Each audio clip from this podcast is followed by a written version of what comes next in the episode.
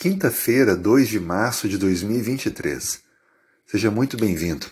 Estamos na lição 9. Cuidado com a cobiça. E hoje, vencendo a cobiça. O texto bíblico para nós refletirmos é 1 Coríntios capítulo 10, verso 13. Não vos sobreveio tentação que não fosse humana, mas Deus é fiel e não permitirá que sejais tentados além das vossas forças. Pelo contrário, juntamente com a tentação, vos proverá livramento, de sorte que a possais suportar. Sem dúvida alguma, compreendemos que Deus não permite que soframos alguma tentação além daquela que podemos suportar. Talvez você já tenha dito isso para si mesmo, que algo foi tão forte que você não resistiu. Mas lembre-se, as tentações, todas elas, não importando qual tipo ou em qual circunstância, todas elas, conforme a avaliação divina, nós podemos suportar. Ele nunca vai permitir que soframos algum tipo de tentação que seja impossível de suportar. Mas por que será que tantas pessoas continuam caindo na tentação? Quando pensamos, por exemplo, na cobiça, sabemos que ela é diferente de outros pecados, como, por exemplo, a mentira, o adultério, o roubo. Isto porque a cobiça é algo interno. Ela tem a ver com o sentimento, não com a prática em si. Mas como vencer então os pensamentos errados, já que a cobiça começa na mente? A questão é: o quanto eu estou próximo de Deus da Sua palavra?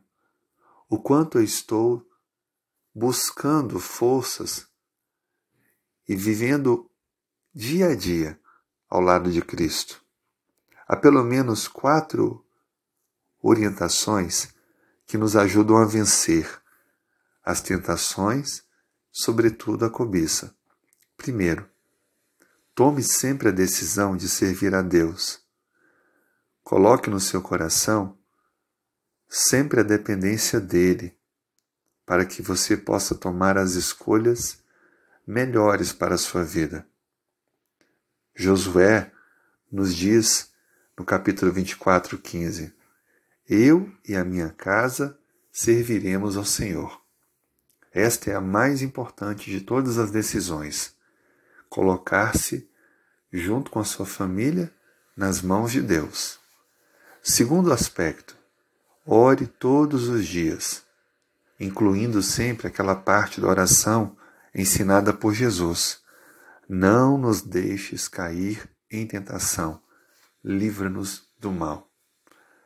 Precisamos sempre incluir em nossas preces essa solicitação a Deus ao sentir a cobiça, precisamos orar para que Deus nos livre dessa tentação.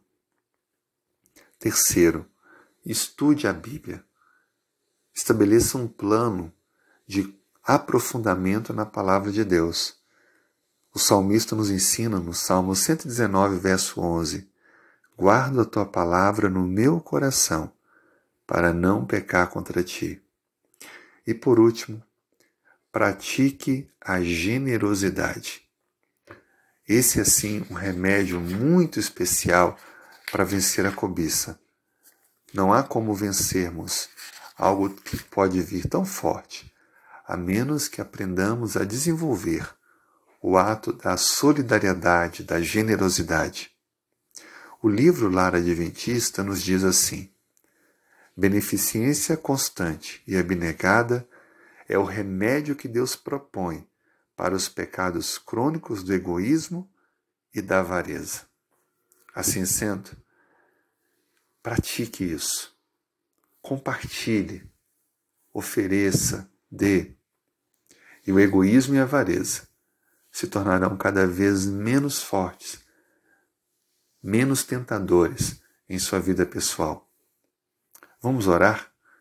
Senhor, colocamos a nossa vida mais uma vez em tuas mãos, pedindo forças para que o Senhor não nos deixe cair em tentação. Por favor, que a cobiça não faça parte do nosso viver. Livra-nos deste mal. Dê-nos, ó Pai, a tua bênção, bem como ao nosso lar, a nossa família. Oramos em nome de Jesus. Amém.